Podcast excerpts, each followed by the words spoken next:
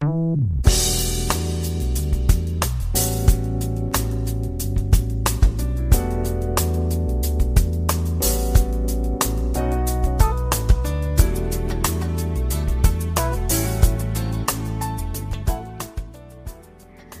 朋友们，大家好，欢迎如约来到蔡老师健康讲堂，我是您的好朋友蔡老师。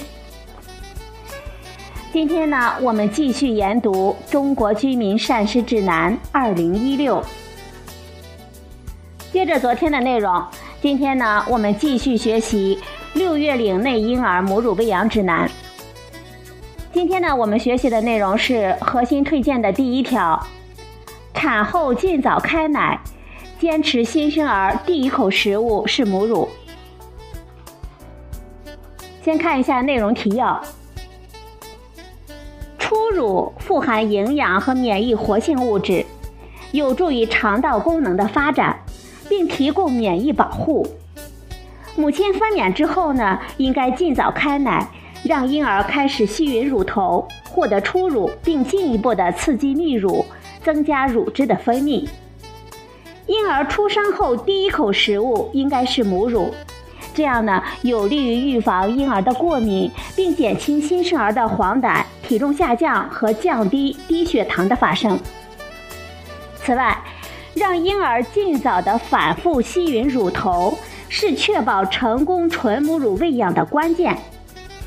婴儿出生的时候，体内具有一定的能量储备，可以满足至少三天的能量需求。开奶的过程中，我们不用担心新生儿的饥饿，可以密切观察婴儿的体重。体重下降只要不超过出生体重的百分之七，我们就应该坚持纯母乳喂养。温馨的环境、愉悦的心情、精神的鼓励、乳房的按摩等等辅助因素，这些呢都有助于顺利的成功开奶。准备母乳喂养应该从孕期开始。我们看一下这一部分的关键推荐：娩后尽早开始让婴儿反复的吸吮乳头。婴儿出生后的第一口食物应该是母乳。生后体重下降，只要不超过出生体重的百分之七，我们就应该坚持纯母乳喂养。婴儿吸吮前不需过分擦拭或者是消毒乳头。温馨环境、愉悦心情、精神鼓励、乳腺按摩等辅助因素都有助于顺利的成功开奶。接下来我们看一下核心推荐第一条的实践应用部分。这一部分呢，一共有四个小问题。接下来呢，蔡老师一一的讲给大家听。第一个问题：如何开奶？如果顺利的分娩。母子健康状况良好，婴儿娩出后应该尽快的吸吮母亲的乳头，刺激乳汁分泌，并获得初乳。开奶时间呢越早越好。正常新生儿第一次哺乳应该是在产房开始。当新生儿娩出，断脐和擦干羊水之后，我们就可以将其放在母亲的身边，与母亲皮肤接触。并开始让婴儿分别的吸吮双侧的乳头，各三到五分钟，可以吸吮出数毫升初乳。刚出生的婴儿已经具备了很强烈的觅食和吸吮反射能力，母亲呢也十分的渴望看见和抚摸自己的婴儿。这种亲子接触有利于乳汁的分泌，所以新生儿的第一口食物应该是母乳。正常分娩的情况下，我们不宜添加糖水或者是奶粉，以避免降低新生儿吸吮的积极性，也可降低过敏的风险。那么，什么叫初乳呢？分娩后七天内分泌的乳汁称为初乳。初乳呈淡黄色，质地粘稠，含有丰富的营养和免疫活性物质，有助于肠道功能的最初发展，并提供免疫保护，对婴儿呢十分的珍贵。第二个问题，母乳喂养方法。喂养婴儿时呢，我们推荐坐着喂奶，双侧乳房轮流喂，吸进一侧，再吸吮另一侧。若一侧乳房奶量已经满足婴儿的需要，我们应该将另一侧的乳汁用吸奶器吸出。完成哺乳后，不要马上把婴儿放平，应将婴儿竖直抱起，头靠在妈妈的肩上，轻轻地拍背。排出吞入胃里的空气，以防止溢奶。第三个问题，如何促进乳汁的分泌？婴儿出生后，应该尽早的让其勤吸吮母乳，每次乳头每隔两到三个小时呢，要得到吸吮一次。必要的时候，如果是婴儿吸吮的次数有限的时候呢，可以通过吸奶泵辅助手段来刺激乳汁的分泌。母亲的身体状况和营养的摄入是乳汁分泌的前提，因此分娩之后，我们要合理的安排产妇休息、饮食和宝宝的喂养工作，处理好休息、进餐和亲子接触、吸吮母乳之间的关系。达到精神放松、心理愉快，这是成功母乳喂养的重要条件。产妇呢，应该从生产的辛苦中来体会生育的幸福，愉悦心情，享受哺喂和亲子互动的关系。此外呢，在孕期我们就需要充分的认识母乳喂养的重要性，并得到周围亲朋好友的鼓励和支持。这也是成功母乳喂养的必须的环境。第四个问题，我们如何判断乳汁的分泌量是否充足？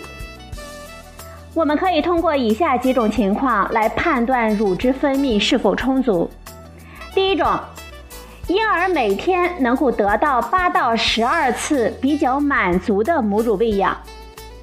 第二种情况，喂养的时候。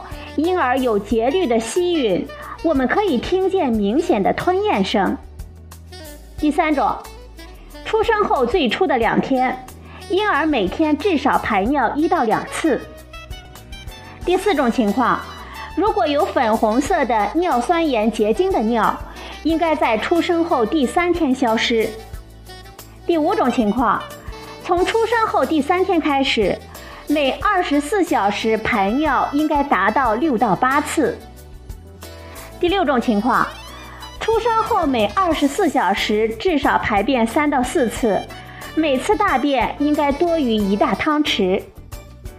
第七种情况，出生后第三天后，每天可以排软黄便，量多的时候达到四次，量少的时候呢十次。我们可以通过这几种情况来判断乳汁的分泌量是否充足。最后呢，我们看一下这一条核心推荐的科学依据部分。尽早开奶是纯母乳喂养成功的必须要求。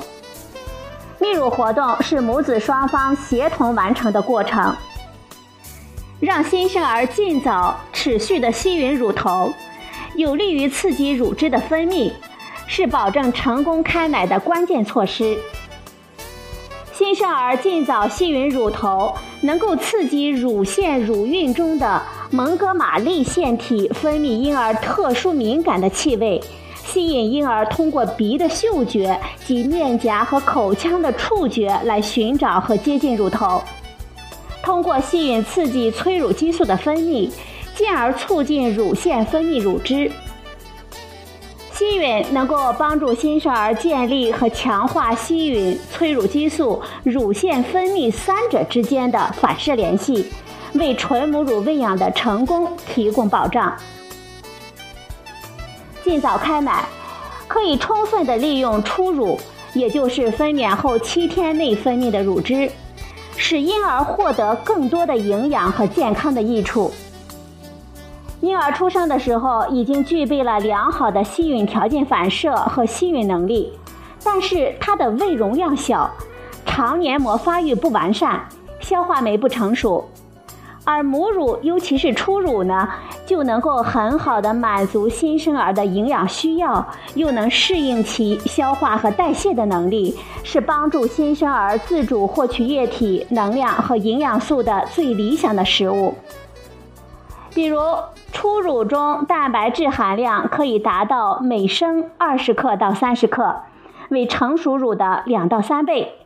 其中呢，近百分之九十的蛋白质是乳清蛋白，其氨基酸的模式最接近婴儿的需要。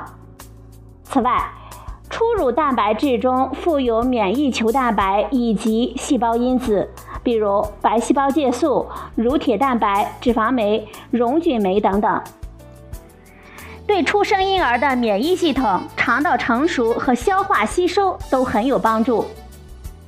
初乳含有丰富并且种类繁多的低聚糖，这些低聚糖可以作为肠道中的双歧杆菌、乳酸杆菌等益生菌的代谢底物，促进益生菌的定植和生长，有利于婴儿快速的建立正常的肠道微生态的环境。正常肠道微生态环境的建立，既可以提高肠黏膜屏障的作用。有效的减少异源蛋白质大分子的暴露，又能很好的刺激肠道免疫系统平衡的发展，这是预防过敏性疾病发生的重要的保障。此外，正常肠道菌群建立还有利于维生素，特别是维生素 K 的合成。早开奶，并确保第一口食物为母乳。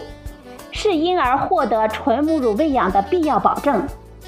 如果新生儿第一口不是母乳，而是配方奶粉，它所摄入的异源蛋白质可能成为引起迟发型过敏反应的过敏源。因为新生儿肠道肠黏膜发育以及功能并不成熟，肠道菌群屏障也尚未建立。一源性的大分子蛋白质就很容易透过肠黏膜细胞间隙进入体内，致敏不成熟的免疫系统。开奶初期对婴儿饥饿和低血糖的担心，我们常常会放弃等待乳汁分泌，而不能做到新生儿的第一口食物是母乳。实际上，新生儿出生时，他的体内具有比较丰富的能量储备和血糖的维持能力，尤其是体内含有比较丰富的可以快速供能的棕色脂肪。新生儿出生后的三天内，在体重丢失不超过百分之七的情况下，发生严重脱水和低血糖的风险很低。在此条件下，可以积极的开奶，坚持等待乳汁的分泌。产后尽早的开奶，坚持新生儿的第一口食物是母乳，既是可行的，也是必须的。此外，乳妈妈的心情愉悦、乳腺的正确按摩等等，都能够促使乳汁的尽早的足量分泌，使婴儿获得纯母乳喂养，有效的排除配方奶的干扰。好了，朋友们。今天呢，我们学习了六月龄内婴儿母乳喂养指南核心推荐的第一条：产后尽早开奶，坚持新生儿第一口食物是母乳。今天的节目呢就到这里，谢谢您的收听，明天同一时间我们再会。